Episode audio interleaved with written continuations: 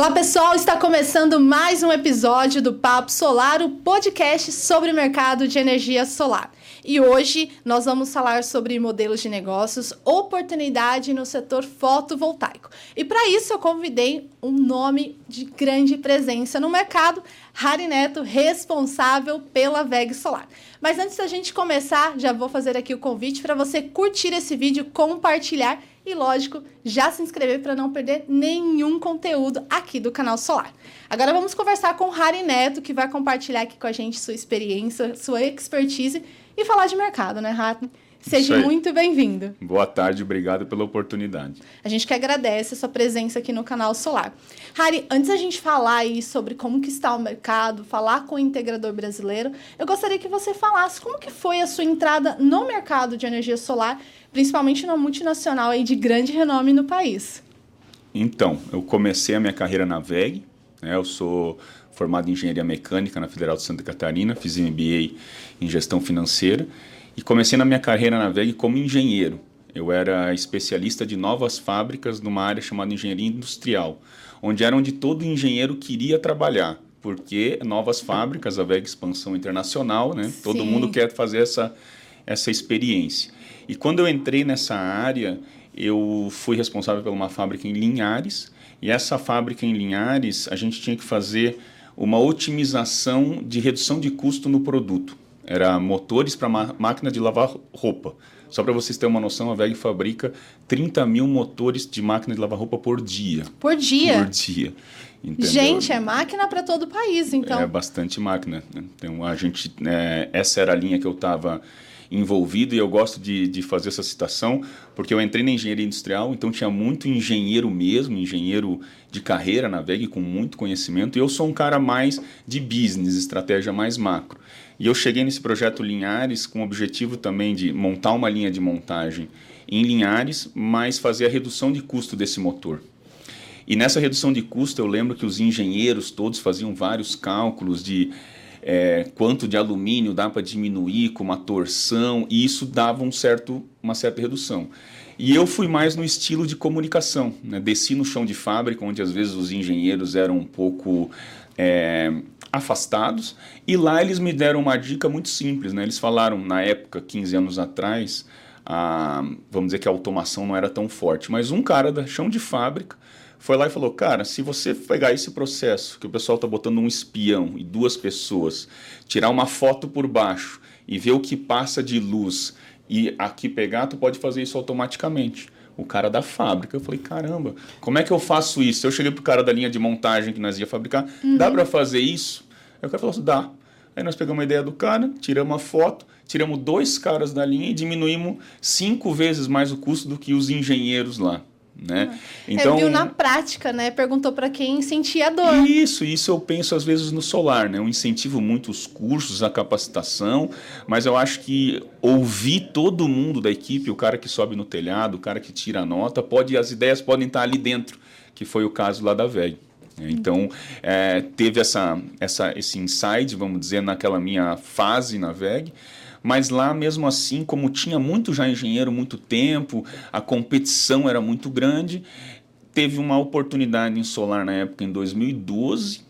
Em 2012 ninguém queria entrar em solar. A VEG tem uma divisão da VEG Automação que tem que faz inversor de frequência industrial, que iria lançar um inversor de frequência solar, mas só o inversor, produto, Sim. igual ao portfólio da VEG.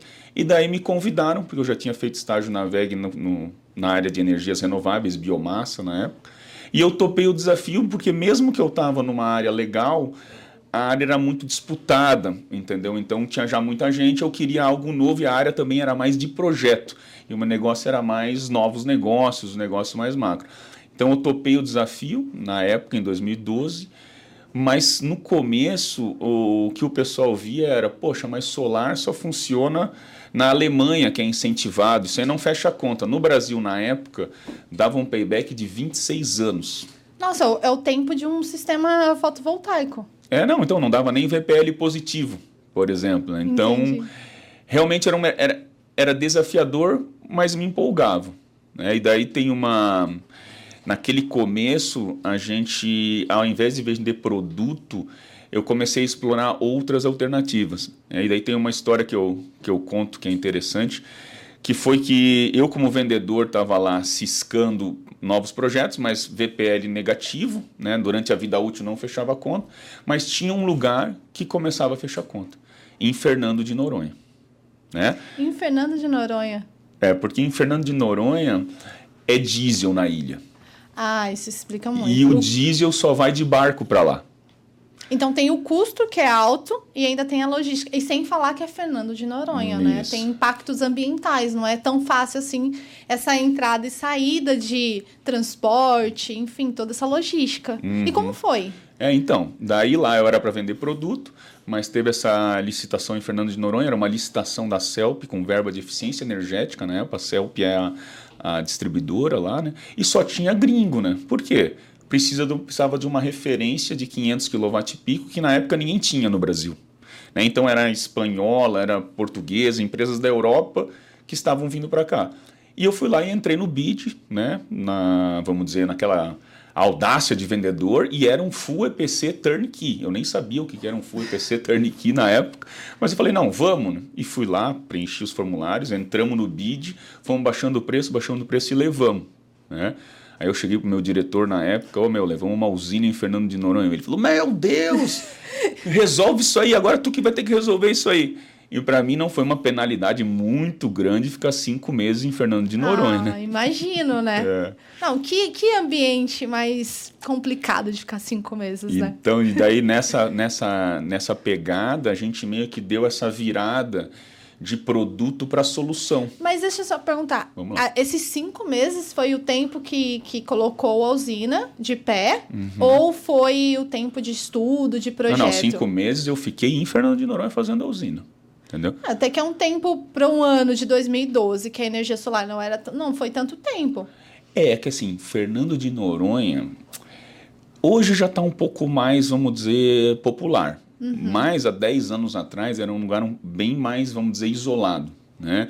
Então tem poucos barcos, certo? E assim, para levar equipamento solar, os barcos também são pequenos, então tu vai em vários barcos. Então tem teve várias, vamos dizer, dificuldades de transporte. Até mesmo a gente fez lá uma solução de eletrocentro. Né? Eletrocentro seria é um container que vem da VEG em Jaraguá do Sul, com os inversor, transformador, tudo dentro, que é ótimo uma solução dessa, para não precisar fazer em campo, a gente pega um container, já está tudo pronto uhum. e pluga na ilha.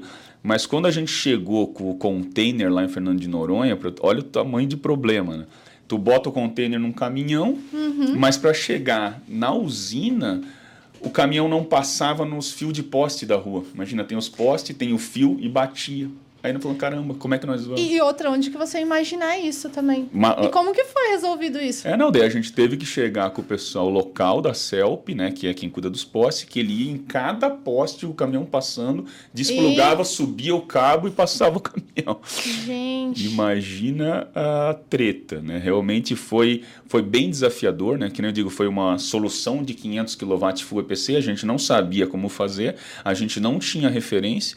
Aí eu fui atrás de uma empresa empresa alemã chamada Wirsul. Nós fizemos um consórcio para pegar a referência dele uhum. e pegamos um alemão deles que veio aqui no Brasil. E na época, a Blue Sol tinha, tinha mão de obra, mas ainda era um projeto grande para eles. Nós contratamos a mão de obra deles, assumimos o EPC e chamamos a, essa empresa que fez conosco isso. E eu fiquei os cinco meses em Noronha. Eu surfo, né? Então eu tive um pouco de sorte de ainda pegar a temporada. Então eu fiquei de janeiro a maio ali em, em Noronha. Então no meu tempo livre eu ia pegar onda na cacimba do padre, que não é muito ruim, né? Ai, meu Deus, que, que coisa. Não, e, e é, a sua primeira experiência foi justamente esse, esse projeto, que é um uhum. projeto da época grande, grandíssimo. Era o maior, né? Era o maior. Uhum. E depois disso, como que foi indo? Foi o desenvolvimento da Solar? É que daí a gente se consolidou como um EPCista e uhum. a gente começou a ter alguns bids de EPC numa chamada 13 da ANEL. Chamada 13 da ANEL era um, um projeto de pesquisa e desenvolvimento para solar. Né? Então as concessionárias tinham uma verba para usar. Então depois a gente começou a emplacar outros projetos EPC, de 3 mega na Tractebel, ah. de daí depois teve um na Caixa Econômica, que eram 100 agências de solar, 100 numa época, pô, em 2000 era em Isso. 2000 16. Não tinha gente para instalar isso. Porque não tinha tanto treinamento. Hoje a gente vê, né? O canal tem. É que a conta ainda não fechava também. O payback ainda não era viável. É que assim, o cara pode ter até muita vontade, mas o, uhum. o, o drive principal é o financeiro, né? É. E naquela época também não era tão acessível financiamento, o preço do módulo, por exemplo, estava lá nas alturas, inversor também, então não uhum. era algo que a pessoa até conseguia descapitalizar a empresa para fazer esse investimento. Por mais que o payback foi diminuindo, ainda era caro. Uhum. Então, você participou desse projeto, foram 100 agências da Caixa. Uhum. É que, assim, vamos lá, 2014 a gente foi com o EPC, mas ainda o payback dava no diesel. Na parte da Caixa, essas 100 agências, a gente, vamos dizer que iniciou o nosso modelo como integrador. Vamos dizer que na VEG eu comecei treinando os integradores para me atender antes de ser meus clientes.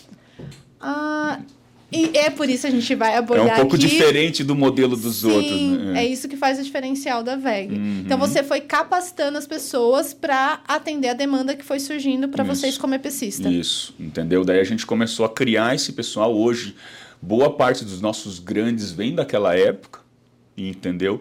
E daí a gente naquela época também pensou, poxa, somos um EPCista, temos integradores, começou a ter um movimento de distribuidor. Né? Então a gente foi vendo, na época veio a Cissis, era uma grande, veio o Aldo também. Então a gente começou a olhar o que esses caras estavam fazendo, né? E pensou, não, cara, isso aqui tem fit com a nossa estratégia. A gente continua criando os integradores fiéis nossos, que a gente, uma, uma mão lava a outra, né? a gente gera negócio para eles, eles compram de nós, e começamos a, a, realmente fazer a importação de placas, fazer parceria com a estrutura metálica e fazer todo o modelo. Né? Na VEG, é, a gente tem um inversor nosso uhum. e a média tensão, cubículo, tudo isso de fabricação da VEG. Mas os outros componentes a gente acaba comprando fora. O próprio inversor, o pessoal às vezes pergunta, pô, mas a VEG não fabrica toda a linha de inversores, esse aqui vem da China, né? Às vezes o pessoal questiona isso. Mas a VEG Grupo, a gente tem 90 mil produtos. Tem alguns produtos que a gente não consegue chegar é, na velocidade de desenvolvimento do mercado. Né? É, muito, é muita pesquisa e desenvolvimento, né? É, não, é que às vezes, por exemplo, é, é melhor fazer algum tipo de parceria, por exemplo, em inversores monofásicos, que é um seriado que a gente pode fazer uma parceria com alguém que fabrique com nós, mas tem um, um volume mundial e consiga nos dar tecnologia, qualidade, tudo que a gente precisa num preço mais acessível. Né? O nosso DNA é ser fabricante, mas o solar foi mais um pouco na linha de solução, usando a nossa credibilidade, o nosso, nosso pós-venda, a nossa estrutura de engenharia para somar com o integrador. Né? Ah, isso é perfeito, porque a gente vê aí nos eventos, né, conversando com quem é integrador VEG, eles relatam sobre o suporte que é oferecido, que eu acho que faz parte do DNA da empresa. É, a VEG hoje, a gente a VEG é, é enorme, né? É uma multinacional aí focada em motores. A Solar, como que está inserida a Solar dentro da VEG? Qual que é o modelo, né? Então, é essa parte de integradores, como você bem comentou, distribuidor também de equipamentos. Como que é esse ecossistema, né, que você hoje é responsável? Uhum. Então, só para falar um, um, pouco da VEG rapidamente, a VEG tem cinco unidades de negócio, a gente chama, né, que são cinco divisões. Motores, que é a mais conhecida, né? transformadores, que uhum. também é bastante conhecida, subestação, energia, também o pessoal conhece bem em aerogerador e, e, eh, geradores hidráulicos, biomassa, tintas, que não é tão conhecido, que é tintas especiais, e a VEG Automação, que é a área onde o solar está inserido, que originou lá que eu contei Sim. do inversor de frequência industrial que era solar. Então a gente está dentro dessa área da automação. Na automação, a gente é um centro de negócio, porque a gente compra transformador da TID, a gente compra cubículo da Vega Automação, então a gente é um centro de negócio. Nesse centro de negócio que eu coordeno, eu tenho duas áreas. Uma área que a gente chama de geração distribuída, que é a área de distribuição, que a gente atende os integradores. Uhum. Nessa área que a gente atende os integradores, a gente fornece todo o kit para ele. E a nossa parceria realmente é uma parceria é, de cooperação. Né? A gente pede que ele seja exclusivo VEG, porque ele realmente ele veste a camisa VEG, ele representa a VEG no setor solar. Porque a VEG em geração distribuída não atende um supermercado que vem a VEG ou uma papeleira que vem a VEG, que tem muitos. A gente indica o nosso integrador local. É como quem é integrador VEG utiliza a VEG como uma ponte. Isso. Ele é como. Não é uma franquia, mas como eles usam. A, gente não cobra ROI, não é uma franquia, uhum. mas a gente pede que ele seja exclusivo porque ele vai se apresentar como VEG. E para ele se apresentar como VEG, ele passa por uma sequência de testes nosso, visita em obra, assina um código de ética, ele, a gente tem verba de capacitação, verba de marketing para eles realmente se portar como VEG. Né? E essa seleção é feita, por exemplo, né, quem está assistindo aqui a gente é integrador, hoje não é exclusivo de nenhuma marca. Como que é esse processo para ele chegar até ser o integrador VEG? Uhum. A gente tem um... Como é que é o modelo da VEG geral? Né? A gente tem uma, uma rede de representantes da VEG, Grupo VEG, né? que é uma rede muito boa, né? muito, muito admirada, porque são até sucessões de famílias, o pessoal realmente é, representa bem a VEG numa região. Né? Então, esses representantes da VEG eles são divididos por PIB, a área deles, né? PIB uhum. per capita. Cada representante desse tem que ter três a cinco integradores na região. A gente não quer ter muitos, mas a gente quer ter é, clientes até é, integradores até para os representantes que vendem motor, trafo, outras coisas e são conhecidos como VEG na região. Uhum é, escoar a demanda que vem de solar para eles. Entendi. Não, isso é ótimo, porque realmente é um, é um ecossistema onde a VEG ela oferece como você a solução. Uhum. Né? E aí, quem está mais próximo é acionado. É exatamente isso. É isso. que a gente não atende o cliente final em geração distribuída. Uhum. Então, a gente tem que ter eles para indicar. E eles, exclusivo conosco, a gente indica eles. A gente, inclusive, daí que eu vou explanar um pouco da, da outra área que é de EPC, quando precisa de uma mão de obra de solar, é com eles que a gente usa. Né? Que Mas, aí é para os grandes projetos. Isso, que, que é quando a gente entra no contrato. Né? Então, só para já explanar um pouco mais isso, né? eu tenho outra área daí que seria usinas solares, que a gente atende tanto usinas de, de geração distribuída quanto usinas de grande porte. Então, assim, nessa área de usinas solares é aquela onde originou do EPC. Né? O que, que significa EPC? Engineer Procurement Construction, né? engenharia, o procurement, que é a compra dos equipamentos, e a construção. O C da construção a gente faz com os nossos integradores, mas daí a gente faz com os nossos integradores cinco estrelas. Né? A gente tem uma categoria nos integradores, uma estrela, uhum. duas estrelas, três estrelas, quatro estrelas e cinco estrelas. Para ele ter uma estrela, ele tem que ter realmente ainda o mínimo, né? Tem que ter um engenheiro, tem que assinar RT, tem que ser uma empresa de engenharia. Sim. Mas para ele ser cinco estrelas, a referência já é um outro patamar, né? Usina com tracker acima de 2 mega, justamente porque os cinco estrelas, ele tá no nosso portfólio de ser contratado como um construction do nosso EPC. Nossa, então é hoje, por exemplo, geração distribuída, é, isso também é interessante no, no solar que acompanha a VEG. Né? A gente tem produtos de ciclo curto, ciclo médio e ciclo longo. Né? Então, o ciclo curto seria o varejo, que está um pouco desafiador agora. Uhum. Mas o ciclo médio seriam as usinas de geração distribuída, que tem um monte de parecer de acesso aprovado, que vai continuar um tempo. E é isso que vamos dizer que está puxando as nossas vendas esse ano. Por quê? Esse está quente, mesmo estando frio. Né? E tem ainda usinas de grande porte que ainda tem contratos que foi lá do leilão de 2014 ou 2016, que é A-5, A-3. Sim. Então a gente consegue distribuir bem é, essas nossas demandas e se protege com variações do mercado. Diria então que o integrador que é VEG, ele tendo esse suporte, é, a gente vem acompanhando aí as mudanças de mercado também, vou perdi, né, para você comentar aqui como você vê o mercado de energia solar como um todo. Ele tem esse suporte para sempre ter uma demanda para atender. Uhum, Seria nesse sentido. Isso, agora tem alguns integradores mesmo que, querendo ou não, a VEG, quando contrata ele, eu, eu passo para uma outra a área ele que é a área de contratos, que a gente inclusive lá na VEG tem é, uma certa regra que depois que vendeu passa para contratos e não se envolve, justamente porque os caras também têm as metas e tem que cobrar o meu integrador, mesmo ele sendo meu cliente. Então tinha alguns integradores que falaram, ah cara, vou fazer as minhas vendas que eu consigo lucrar mais e de alguma forma, quando vende direto, tu agrega um pouco mais de valor, né? Mas uhum. nesse momento de baixa, eles estão lá na, na, minha área de GDO, meu, tem obra da VEG, estou precisando. Então a gente acaba podendo compensar eles nesses momentos. Né? Entendi. E Harry, qual que é a sua visão de mercado para o setor de energia solar? A gente vem, vem vendo aí várias oportunidades, né? Cada vez mais a pauta transição energética está na mesa das grandes empresas, está sendo debatido pelo poder público, tanto municipal, estadual, a gente vê aí vários incentivos sendo feitos em questão de ICMS. O Estado de São Paulo teve um recentemente. Qual que é a sua visão de mercado?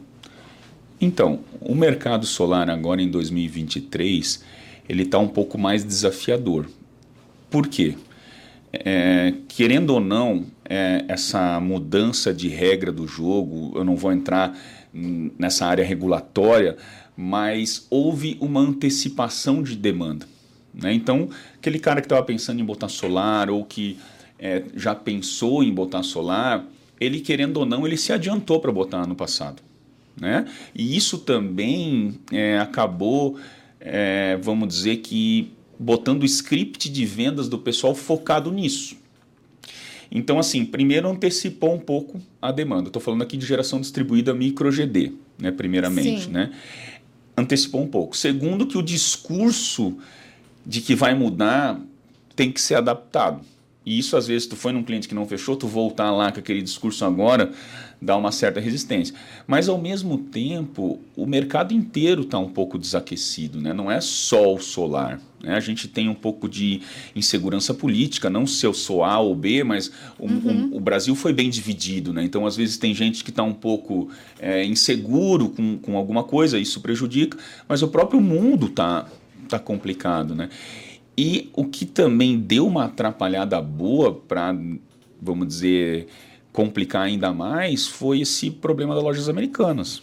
Né, uma, Sério? É, sem dúvida. Um, um, um, um, rombo de 50 bi numa empresa de varejo, ele acaba causando uma, uma pequena crise de crédito no país.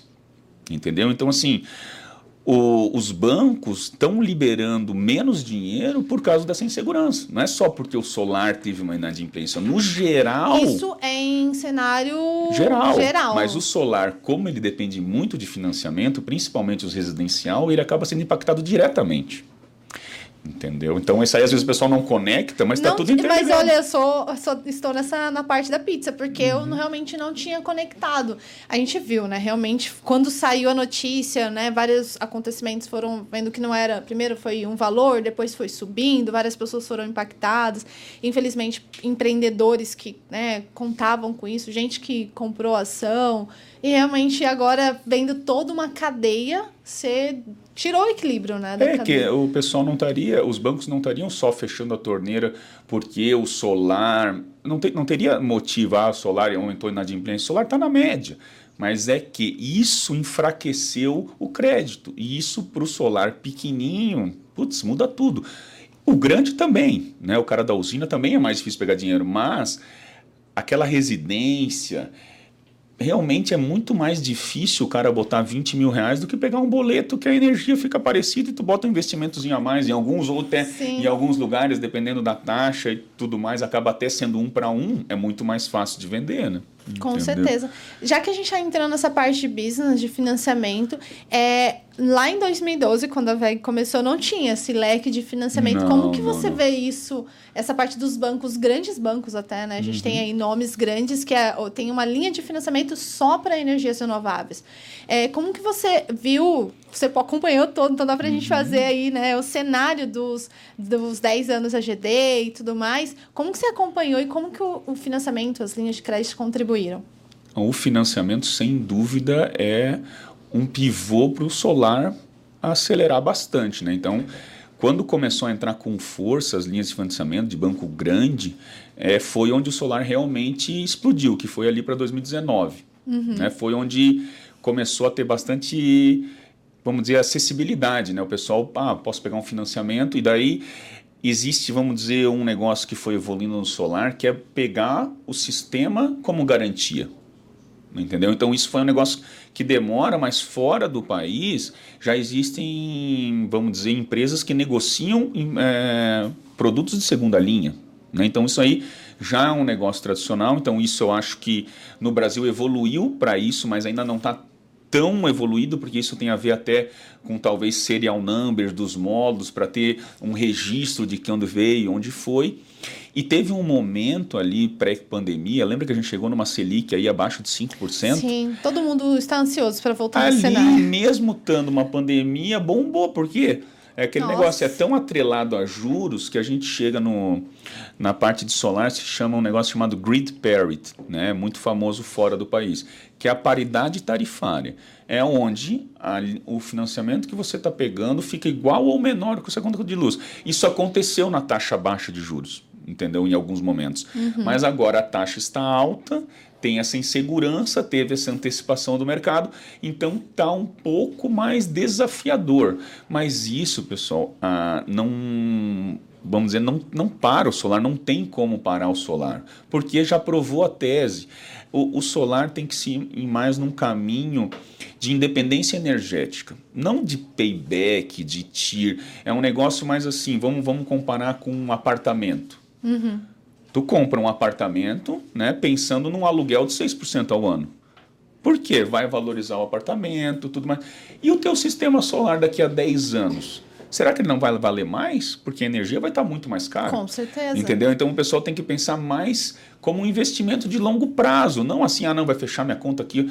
Não que não seja isso, mas eu acho que o conceito tem que ser mais na direção de um investimento de longo prazo, não um investimento de payback curto. Entendeu? É, e também pensar nas tendências que serão aplicadas nos próximos anos. Hum. Isso a gente vai comentar mais após o intervalo. Então fica aí que a gente vai falar sobre as tendências e eu sei que o Harry vai trazer algumas novidades. Você já pensou em atuar no mercado de energia solar fotovoltaica? ou na sua carreira nos próximos anos? Se quiser garantir a sua vaga no mercado fotovoltaico, vem para o Canal Solar. Aqui você pode escolher entre mais de 10 cursos diferentes para se especializar na sua área e sair na frente da concorrência. Para garantir o seu ensino de qualidade, contamos com professores especializados que atuam diariamente em projetos e participaram de muitos cases de sucesso. Os cursos acontecem online e ao vivo ou no formato EAD, com aulas gravadas para você poder estudar em qualquer lugar e quando quiser. Faça sua inscrição pelo site cursos.canalsolar.com.br e comece a construir o seu futuro com muito conhecimento.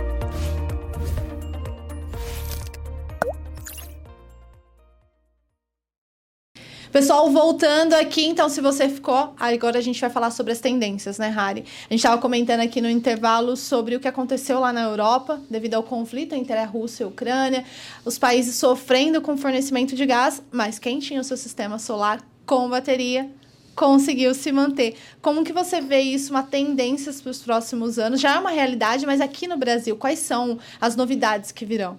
Uhum. Então, aproveitando o gancho da bateria, acredito, assim, só um exemplo, né? Na Alemanha, dois terços dos sistemas solares são vendidos com bateria. Só para vocês terem uma noção, como assim, vai vir, a gente só não sabe quando, né? Sim. Então, qual que é, como a gente está se preparando para isso?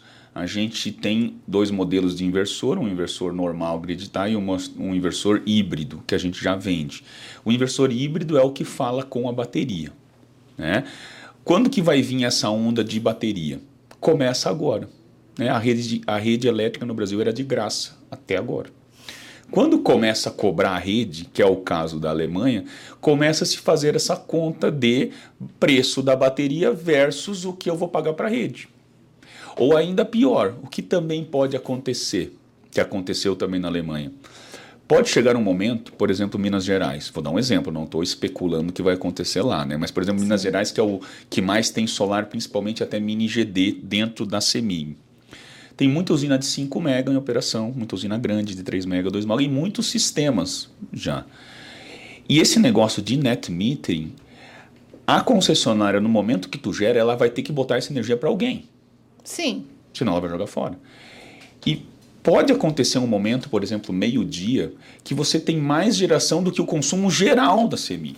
É algo, inclusive, que o INS já está É um observando, negócio que assim. vai acontecer em algum momento. A gente não Sim. sabe quando. Talvez antes do cara pagar a bateria pelo custo do fio, pode ser que a CEMIG chegue com, uma, com um negócio e fale assim: olha, das 11 da manhã às 2 da tarde, eu não vou aceitar Geração. geração. Que você ah, injete. não, mas eu falei, cara, não tem pra onde escolher. Aí ele vai falar com a ONS, falar com a então beleza, tu me subsidia para comprar bateria, ou o cara bota, bota a bateria.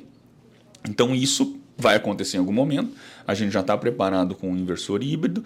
E assim, essa parte da bateria, ela começa no residencial. Por isso que a nossa primeira bateria, uma primeira inversor híbrido, é o residencial. Por quê? Por causa do princípio de simultaneidade. Isso também vem de encontro com o pessoal que está se atrelando na mudança de regra. Tem muito, tem muito sistema, comércio ou indústria que ele acaba gerando quase tudo e consumindo no mesmo horário. Nem usa a rede. Entendeu? Então, assim, como na residência a gente tem esse descasamento normalmente, Sim. que o pessoal está trabalhando, não está na casa durante o dia, Que, é, a o hora da pico geração. de geração. Exatamente. A bateria começa na residência para fazer esse deslocamento de geração e consumo. Mas depois disso, eu falo muito da Alemanha, mas é que eu, eu vou na feira de Munique agora, eu vou nas feiras que eu vou no mundo, eu sempre priorizo a Alemanha, eu gosto das tendências que eles têm lá. Né? Eu acho que é um pouco diferente da China, que é mais a, a manufatura do módulo, ou dos Estados Unidos, que é mais o próprio mercado americano. Talvez na Europa eu consiga ver uma visão mais macro. E dá para trazer algumas ideias de modelo de negócio aplicáveis aqui no Brasil. Isso. E a Europa realmente agora está com essa dependência que ele tinha do gás e eles querem sim, ser independentes, ele tem um terceiro fator. Agora ali na Europa não é nem É é necessidade. ser independente mesmo, né? Mas o que vem depois, né? Vamos dizer que daqui a uns 5 anos a gente está com um monte de bateria nas casas. Né? O que vem depois com bateria? Eles chamam de VPP, que é Virtual Power Plant. A gente, inclusive, tem uma matéria que traz lá na Austrália. Isso Ah, é isso, na realidade. Austrália também, eu falo da Alemanha, mas a Austrália ainda está mais à frente disso, né? Que é o seguinte, tu vai acabar botando as baterias na sua casa, tu vai acabar usando ela para calibrar a hora que tu vende a tua energia. Porque aí consegue pegar o maior. É o horário mais caro, né? Porque a princípio a tendência é que a energia seja, a gente chama de tarifa branca. Que Eu vi você já falando sobre isso em uma entrevista. Achei bem interessante esse Isso. raciocínio. Isso, mas isso é uma tendência, tá? De novo, aqui no Brasil tem algumas coisas já aprovadas. Pré... Agora, quando acontece, tem todas as brigas do setor e, tu, e tudo mais, né? Mas a tarifa branca é tu ter diferentes horários de custo de energia durante o dia, inclusive na casa. E isso vai de encontro também com a geração e bateria para tu usar, inclusive, existe o tal do, do home, a gente fala VEG home, mas essa gestão eficiente de energia dentro de casa. Por exemplo, tu tem uma automatização na tua casa que mesmo sem bateria está gerando ao meio-dia, não tem ninguém em casa, ele liga a tua máquina de lavar para lavar roupa naquele horário. Eu ia comentar isso mesmo. É, ele faz as coisas, vamos dizer, elétricas, automáticas, para usar essa energia nesse, porque essa é a forma mais barata da energia, tu não precisa armazenar. Mas ao mesmo tempo, se tu botar uma tarifa branca, por exemplo, que tu paga, vamos dizer que a tua média hoje é 60 centavos de energia. Tu paga 30 no fora ponta e um real na ponta. Mas esse mercado já está peer-to-peer, vamos dizer, tu pode vender teu excedente.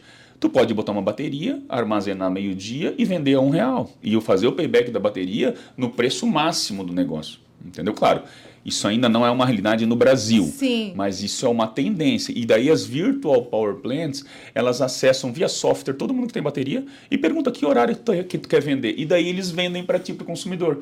Vamos dizer que é virtual, porque eles têm um monte de usina pequena durante vários contratinhos com as usinas e eles negociam com o comprador, às vezes um comprador grande, mas de, de várias geração de pequenos. Entendeu? Então eu acho que essa tendência, sem dúvida, vai acontecer. A gente está se preparando, a VEG também tem uma área de BES, só de bateria, inclusive.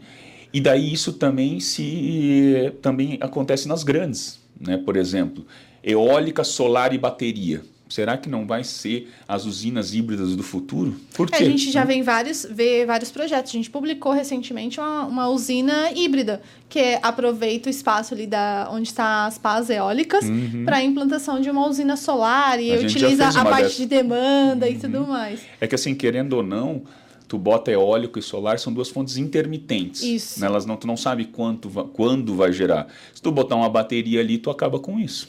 Né? Então, eu até acredito que o Brasil pode ser o país mais limpo em termos de energia renovável do mundo. Ainda tem o hidrogênio, né? A partir dessas usinas. É, o hidrogênio verde, eu vou dizer que talvez tenha a bateria, o hidrogênio verde vai acontecer, o, o hidrogênio, né? Tem o hidrogênio cinza, Sim. que é do gás, e o verde, que é de renováveis. Amarelo. Ele, eu acho que nesse momento, ele está mais em nível de P&D, alguma coisa para estudo de uma evolução. Certo. Né? Mas eu acho que no Brasil o potencial eólico que a gente tem, o potencial solar que a gente tem e a quantidade de hidrelétricas que a gente já tem, poxa, é muito fácil a gente ser, com a bateria caindo um pouco de preço, ser totalmente independente de carvão, óleo ou outras, as, tal, as térmicas que eles usam nos horários de ponta, né? Porque Sim. querendo ou não, o Brasil ainda tendo esses reservatórios das hidrelétricas de grande porte, isso poderia ser as baterias naturais. Imagina nós um monte de eólico e solar, tu pega as hidrelétricas grandes e fecha as turbinas, fala, segura essa água aí, tá rodando, solta a água agora, entendeu? Então dá para até fazer um negócio até sem bateria. Mas claro, a bateria é mais junto com a geração distribuída, né, nos centros de consumo. Sim. E aí pensando nessas tendências, como que é, o portfólio da, você comentou aí que a, a VEG tem a parte BES, né, de armazenamento. Uhum, uhum. Como que é, são as soluções da VEG? Agora eu fiquei curiosa. Então é bateria, tem a parte inversor, uhum. os módulos também, a automação entra nisso? Me fala um pouco mais. Uhum. Então, nós no solar, a gente trabalha com os produtos de solar. Né? Uhum. Dos nossos produtos de solar, a gente tem o nossa, a nossa marca própria no inversor, por agora. Né? E nos nossos inversores, eu gosto de, de citar que a gente preza muito por qualidade e segurança. Né? Porque a VEG vai ficar aqui por vários, muitos anos. A gente não pode se queimar. Né? Então, assim, a eficiência mesmo em vários outros inversores do mercado, eles não são tão tropicalizados. Né? Uhum. Então, vamos dizer que eles não botam no catálogo informações que eles não são muito bons. Por exemplo, de rate por temperatura, que é a perda de eficiência pelo aumento de temperatura acima da CNTP, né? que é a padrão. E isso no Brasil faz toda a diferença. É, é porque esses inversores foram fabricados lá no clima da Europa. Quando a gente é. traz aí para o Nordeste, que tem muitas usinas. Não, em qualquer lugar no Brasil, já atrás do módulo, a temperatura é muito alta. Então, às vezes, o pessoal não, não leva em conta isso, mas pô, a usina do cara ali está gerando 15% a menos, 20% a menos. Ah, não, foi tu que consumiu mais, tenta enganar o cliente, mas realmente tem um problema no inversor.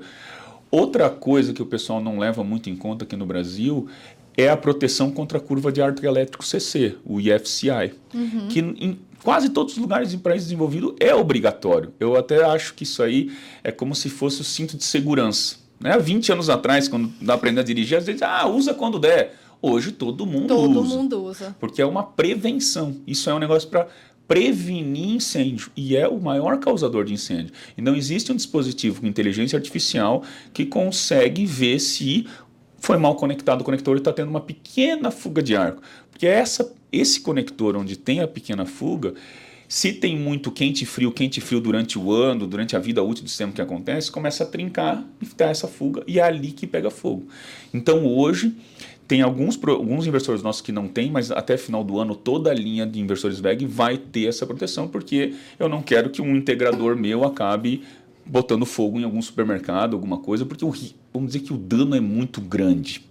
Entendeu? Pode ter uma consequência muito grande para o integrador, para a empresa. Então é a patrimônio, é nome, né? Isso. Acho que a reputação é o que a gente.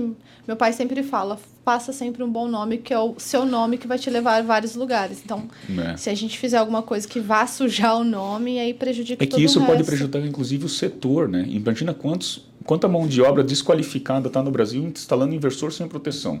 Qual é o risco disso? E ainda, isso não acontece no primeiro ano, nem no segundo. Acontece no quinto, no é, sexto. Então, ainda é vai é... vir, exatamente. Então a gente está se prevenindo, a gente pensa a longo prazo, então a uhum. gente está se preparando para isso. Então o inversor nosso tem essas, esses cuidados, né? Realmente são inversores. E até o final do ano todos terão. Todos não. Hoje a gente tem na linha premium uhum. e a gente trouxe uma linha mais de combate, vamos dizer, mas a gente já pediu para incluir o FCI nessa linha porque faz parte do nosso DNA né? Qualidade, segurança, eficiência. Então, essa é a nossa, vamos dizer, o nosso principal produto, que o inversor realmente é o que mais demanda assistência técnica, é o coração do negócio. Mas falando do grupo VEG, a gente vende é, até o, eu fiz um post ali do G4, a gente conversou no Sim. intervalo ali, que a gente tenta fazer aquele tal do diminui o CAC, né? Custo de aquisição de cliente, Sim. agregando mais produtos na LTV, né? No Exato. lifetime value. Então a gente acaba agregando de outras áreas. O que, que eu agrego de outras áreas para o integrador? Né? A bateria, não é da minha área, mas tem essa integração. Carregador de carro elétrico, tem tudo a ver. Tem. Né? E isso já é uma onda, né? Esses carros híbrido, plug-in e tudo mais, então tem tudo a ver carregador de carro elétrico. E a VEG também agora tem uma área de VEG Home, que a gente também está agregando daí automação de dentro de casa, né? Acende a luz automática, diminui a luz, liga sozinho, câmeras. Então a VEG está com essa área que, é, que também nós estamos tentando agregar nessa cesta de produtos aí. Ainda bem que você já tocou no G4, porque na hora que eu vi o post ali no LinkedIn, eu falei, ah, eu vou, quero explorar sobre isso. Ali eu vi que é uma, uma experiência, né, que, que é feita ali um grupo seleto de pessoas.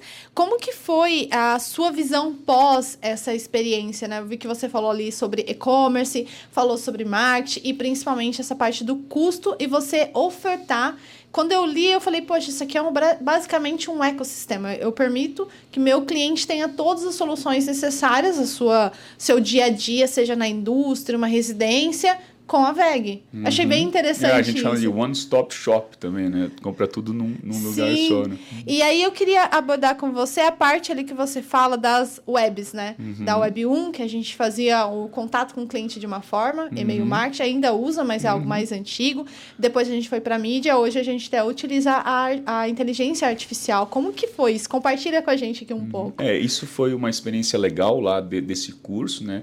Que querendo ou não, eu vim de uma indústria mais B2B. né? A VEG vem de motor, então motor tá- tu não necessita tanto falar com o cliente final.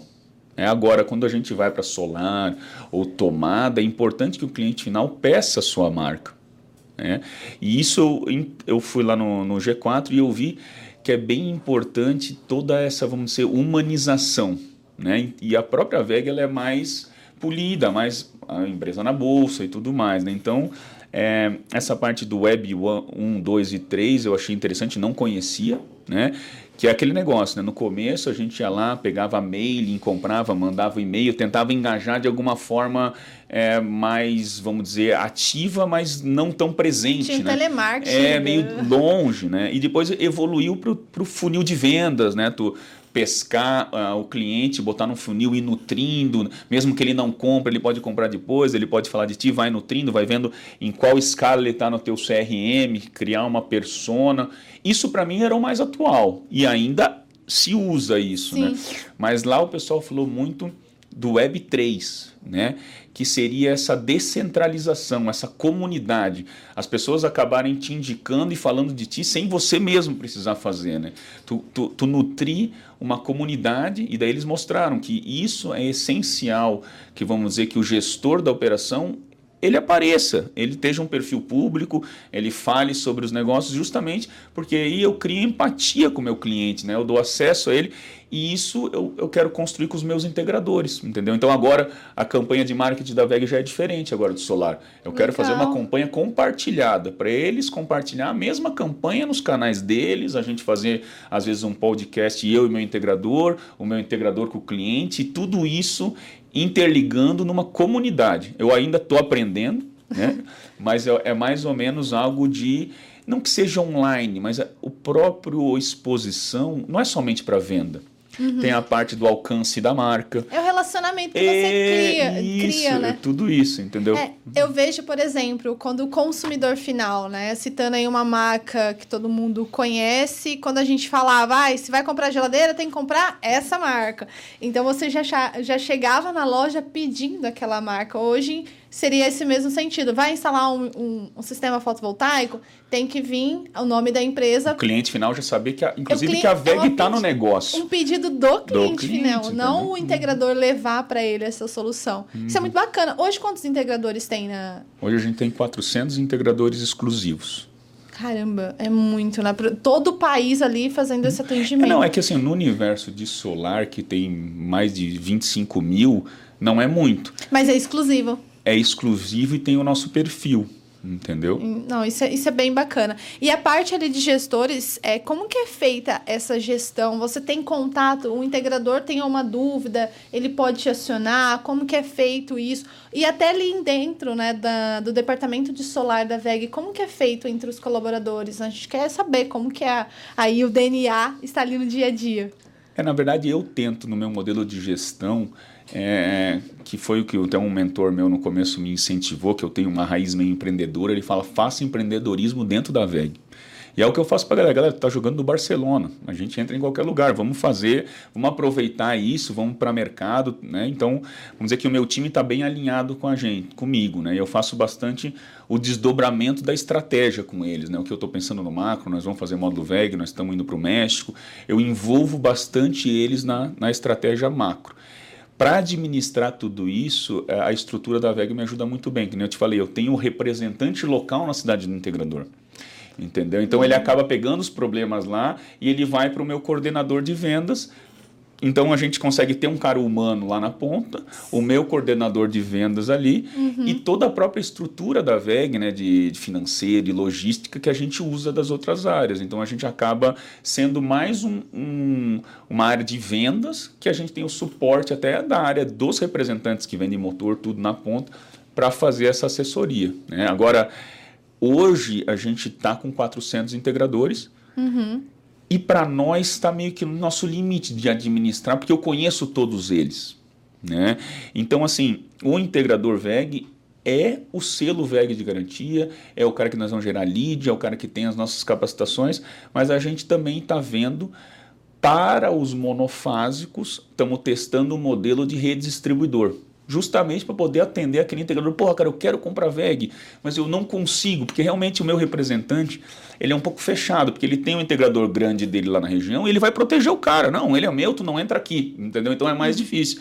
Então, para esses outros integradores que às vezes querem comprar VEG, a gente vai democratizar um pouco o VEG agora. Um pouco eu digo porque a gente não vai abrir para muitos. É um, talvez um teste piloto Teve né? recentemente uma parceria, Isso, né? A gente hoje tem com a Vivências, uhum. a WHS e a WG. São três só, que são originados de integradores grandes nossos, que realmente falou, cara, como é que a gente vai atacar esse mercado de monofásico? E a gente está fazendo alguns testes. Eu acho que está sendo bem sucedido, uhum. mas a gente tem que ir calibrando, né? Depois alguém compra o produto VEG e acaba queimando o filme. Claro que um cara bêbado sem carteira pode dirigir um Porsche. Não tem como. Você não consegue é, Os meus integradores eu sei. Esse integrador VEG, ele vai ter lá, vai estar tá lá no site, vai ter meu selo. Se o cara quiser confiar na instalação com o selo VEG, é o meu integrador. Mas. Mas não tem o velo VEG. É, ele também pode ser um bom integrador instalando o VEG, mas eu não sei, entendeu? Entendi. Mas é, é uma coisa que é um pouco disruptiva agora, acho que também vai ser uma novidade para o mercado, que a Sim. gente vai tentar dar acesso para esse pessoal via canal de redistribuição. Perfeito. Rara, eu vou partir agora para as perguntas. A gente abriu uma caixa aí no Instagram, a gente recebeu algumas delas, vou passar aqui para você. A primeira é falando sobre mercado, né? Se investimento em usinas para aluguel de equipamentos ainda permanece sendo viável aí no segmento de solar. Assim, a área de usinas vai fazer muita usina para os próximos dois anos. Por quê? Tem muito parecer de acesso já aprovado que vale o direito adquirido. Uhum. E esse mesmo parecer de acesso tem alguns que não é para esse ano, porque às vezes tem o reforço da concessionária, que eles têm um tempo adicional. Então, os meus clientes de rental, né, dessa área de aluguel, eles estão com a carteira cheia para dois, três anos. Mas de projetos já feitos. Já comparecer. Tem bastante projeto no mercado. Por quê? Que nem eu falei anteriormente, nós estamos com uma pequena crise de crédito. Então, todas aquelas centenas de gigas que foram feitos, daqui a pouco vai baixar esse preço de projeto. É possível adquirir projetos no mercado hoje, não está assim muito mais projeto do que demanda. Uhum. Então, o canal é por aí, adquira um projeto.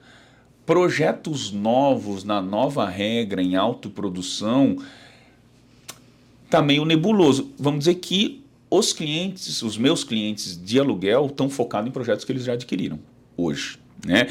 E pelo que eu estou entendendo, o movimento desse pessoal já vai mais de encontro com o futuro, com o futuro queda de entrada no Mercado Livre, eu acho que eles se misturam o GD com o Mercado Livre para esses players. Entendeu? Ah, é, realmente, é. o Mercado Livre a gente vai ter uma abertura aí no, no Eles se misturam a, a, médio prazo, entendeu? Agora, depois que acabar esses pareceres pré-aprovados, se o alto consumo remoto em GD vai funcionar, não sei te dizer, porque realmente querendo ou não, ele começou a migrar para cooperativa, e daí acabou de ter também outros gatos no telhado, como TUS DJ. Então eu, eu não sei te dizer e eu não vou entrar muito no regulação porque não gosto de me posicionar nesse ponto. Tá. Uhum. Tenho mais perguntas, puxando aqui pelo Instagram. Se você pode dar algumas dicas de, de venda na hora de fazer, fechar um negócio com um grande investidor. Quais são os diferenciais que se pode dizer a respeito do retorno de investimento na Solar? Então, a parte de vendas, que nem eu estava citando ali para ti, eu acredito que, o, que a parte solar tem que se ver mais como estou ah, criando, ah, vamos dizer, estou construindo um ativo de geração, né? Não exatamente a parte do retorno do investimento. Não que ele não seja, mas lembre-se que a Selic está a 14 agora. Em 20 anos a média é 8. Entendeu? Então se tem que se pensar em longo prazo. Né? Agora, uhum. Vamos pegar outros argumentos. Os outros argumentos é o aumento da conta de energia, os mesmos de sempre, né? mas, eu, mas eu acredito que o que o pessoal não está explorando tanto é o princípio da simultaneidade. Porque tem muito lugar que não muda nada, por exemplo, um supermercado. Se ele não bota mais do que ele consome na, horário, na hora de geração, às vezes ele não precisa nem botar na rede.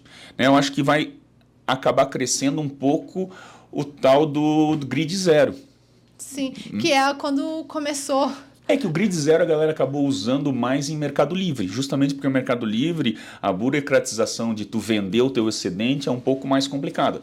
Porque o Mercado Livre, tu, o teu excedente teria que vender. O cara que já está no Mercado Livre uhum. bota um sistema, ele teria que vender a PLD. Né? Sim. Agora, no, na geração distribuída, eu acredito que vai ter uma migração maior para grid zero, agora alguns nichos específicos, e assim que o financiamento voltar, o pessoal vai recomeçar a fazer as contas, o negócio. Ainda o que acontece, que o pessoal também não está prestando muita atenção, que o preço do módulo está caindo muito. Entendeu? Então, às vezes, daqui a pouco, o próprio CAPEX já vai compensar essas mudanças da regulamentação. Entendeu? Então, a é gente está bem animado.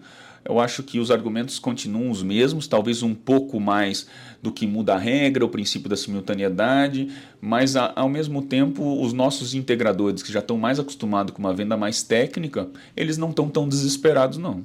Ah, isso é bom, uhum. porque a gente vem, tra vem trazendo algumas notícias, o pessoal vem sempre perguntando né, as novas regras, então você trazendo esse, essa visão que às vezes a gente fica tão focado no problema que a gente não vê que a gente está focando no lugar errado. Né? E às vezes não focar é, no produto, no payback, na solução, em ser interdependente, o cara vai depois ter um carro elétrico, tu vai poder ser, inclusive ter ser independente do posto de gasolina, né? Tu tem o teu solar, o teu tua bateria, o teu carregador, então para mim isso talvez no curto prazo, eu falo curto prazo, primeiro semestre desse ano seja muito desafiador, mas a própria demanda reprimida que está acontecendo agora, né? Esse, essa crise de crédito nos bancos deve durar mais uns 60, 90 dias. Depois eles vão ter que emprestar. Sim, né? para gerar o carro. É, e daí essa re, demanda reprimida que está tendo agora, daqui a pouco também começa a acelerar. Então, e o segundo semestre normalmente é o melhor para o solar. Então eu estou bem otimista para o segundo semestre, cauteloso agora no primeiro semestre, uhum. mas de alguma forma a VEG acaba rebalanceando nas usinas. Então para a gente tá tranquilo mas o argumento de venda para o cliente final eu acho que é mais nessa linha de ser independente na sua geração de energia, que inclusive é aquilo que eu falei, o pessoal tem que ver que isso a longo prazo vai valer mais, porque a energia vai subir. Entendeu? Então, ah, os contos que estão sendo feitos agora, ali na frente, já, talvez esteja muito mais valor. É, com certeza. A gente pensa, né? Eu converso com alguns integradores, o que eles falam, que na verdade a economia é o maior incentivo. A gente tem a sustentabilidade por trás né, do investimento em energias renováveis, mas é uma economia que garante, por exemplo, é, com, é, dar uma possibilidade de uma faculdade, uma formação, um curso, uma experiência. E você citou algo muito interessante que é a parte do carro elétrico. Né? A gente vê a eletromobilidade no Brasil, ainda tem muito para se caminhar. Mas a gente já vê isso acontecendo trazendo de repente não para o consumidor final, mas para as empresas, utilizando em sua frota. Tem empresa aí que já utiliza, né? 80, 70% da frota é de carros elétricos, porque o transporte hoje no Brasil ele é rodoviário em sua uhum, maioria, né? Então, uhum. imagino tanto de, de investimento que é feito em eletromobilidade, daqui a pouco vai ter que ter eletropostos para garantir que esses veículos continuem rodando. Mas eu fiquei com uma dúvida, e aí chegou uma pergunta agora, você comentou sobre a VEG estar na bolsa. Né? Uhum. Né? Como que é uma empresa é, na bolsa? O que, que muda aqui para o consumidor, para quem é colaborador? O consumidor ou colaborador a gente chama o funcionário da VEG. o funcionário. É, na verdade, a VEG hoje né, ela é a quarta maior empresa em valor de mercado na Bolsa, o que nos orgulha muito, né, uhum. porque ela tem ah, uma relação de de múltiplos muito alto. Isso quer dizer que o pessoal acredita muito que a VEG vai continuar crescendo a longo prazo. Né? E isso, na verdade, para os nossos clientes, eu, eu digo que é segurança, é bancabilidade. Eu realmente não vou fechar as portas e vou sair daqui. Aqui é a nossa matriz. Né? Então, às vezes, tu pode até ter um chinês grandão, mas que ele pode fechar o escritório no Brasil. Como é que tu vai achar ele lá fora? Né? Então, acho que para o cliente da VEG é segurança, uma empresa listada, inclusive na parte de ética, de ESG, né? inclusive para ter uma noção, ah, tinha alguns módulos uma vez que, que a gente usava, que um, um investidor nosso lá de Boston ligou para o CEO e falou, amigo, eu preciso saber se as células que você usa vêm da região de Changzhou, que é uma região de mão de obra escrava. Entendeu? Então a VEG está se importando com tudo isso. Entendeu? Então a gente está bem respaldado no produto que a gente está entregando, em termos de regras éticas ou ESG, como também a gente vai estar tá aqui durante todo o período de, de garantia. Ah, né? entendi. Então dá uma, uma É que eu realmente é uma curiosidade. Aí chegou a pergunta aqui no Instagram, eu falei, poxa, mesmo porque a pessoa pensou, já que é uma multinacional, está na bolsa, né? Uhum. E Harry, a gente bateu um papo muito legal aqui sobre o mercado, mas tudo que é bom, aquele clichê, tudo que é bom tem um fim pra gente guardar aqui na lembrança. E eu sempre pergunto, né, no final aí do podcast da gravação, é, qual que é a experiência que você teve no setor solar que fez você chegar até aqui? Na verdade, o solar é aquilo que eu falei para ti, né? Na VEG eu tava meio que um peixe fora da água como engenharia. E o solar propor uma solução que também tem a ver com um propósito, ele casou muito bem, né? O propósito de estar junto, é, puxando numa empresa muito grande com credibilidade essa transição energética no solar. E eu me achei muito nessa parte de estratégia de usar a marca VEG junto com alguns pequenos e ajudar eles. Né? Então, os nossos integradores se abraçaram com a marca, foram com a gente junto com os nossos princípios de governança e acabaram se dando bem. Então, foi um teste do tipo: vem comigo, mas eu não tinha tanta certeza se ia dar para vamos dizer, replicar essa experiência. Né? Então, eu fico muito feliz que todos os integradores que começaram com a gente lá atrás estão hoje em empresas grandes, bem-sucedidas, gente que fazia 50 mil por ano fazendo 80 milhões né? Então, o que me motiva mesmo é poder ajudar essa galera junto desse propósito e também nessa parte de transição energética. Né? Eu acredito que essa nova onda de, de matriz verde, de pensar no futuro, é algo que o pessoal é, o cliente final já vai exigir de pô, onde tu compra a tua energia, né? Então, o que me motiva é poder ajudar o ecossistema, né? Já nessa onda de Web3 aí. Perfeito. E para a gente encerrar, gostaria que você desse um conselho para quem está atuando no mercado ou para quem está se aventurando agora, se qualificando, né? Para atuar no mercado de energia solar, qualquer dica que você deixa aqui para eles. A dica que eu deixo é o seguinte, eu comecei na, na, na VEG em 2012. Né? Em 2014 teve essa parte do solar, mas entre 2014 e 2019 estava parado. E eu pensei muitas vezes, putz, eu abandonei engenharia industrial, que era muito legal, os caras indo para a China, para a Índia e não sei o que, e eu aqui, tal, tal, tal. E depois, em 2019, agora a gente é uma das maiores áreas da VEG. Então, eu acho que, até pelo momento, o solar exige resiliência e exige, porque ele é muito volátil, né? Ele depende de muita coisa, dólar lá fora, câmbio, a parte de regulamentação, a, tudo isso, então ele exige resiliência. Ele sobe, mas ele sobe assim. Né, entendeu? Então é isso que eu deixaria de dica para fechar isso aí, resiliência. Perfeito. Harry, quero agradecer imensamente pela sua participação e por compartilhar a sua experiência, tirar algumas dúvidas que a gente já colocou aqui de prontidão, você já passou aqui para o pessoal. Muito obrigada. Valeu, eu que agradeço. E para você que acompanhou aqui o episódio, agradeço também a participação. Se quiser saber mais algum detalhe, deixe seu comentário aqui e, lógico, curta, compartilha e se ainda não é inscrito, já se inscreva no canal para não perder nenhum episódio do Papo Solar e muito mais conteúdo. Até a próxima!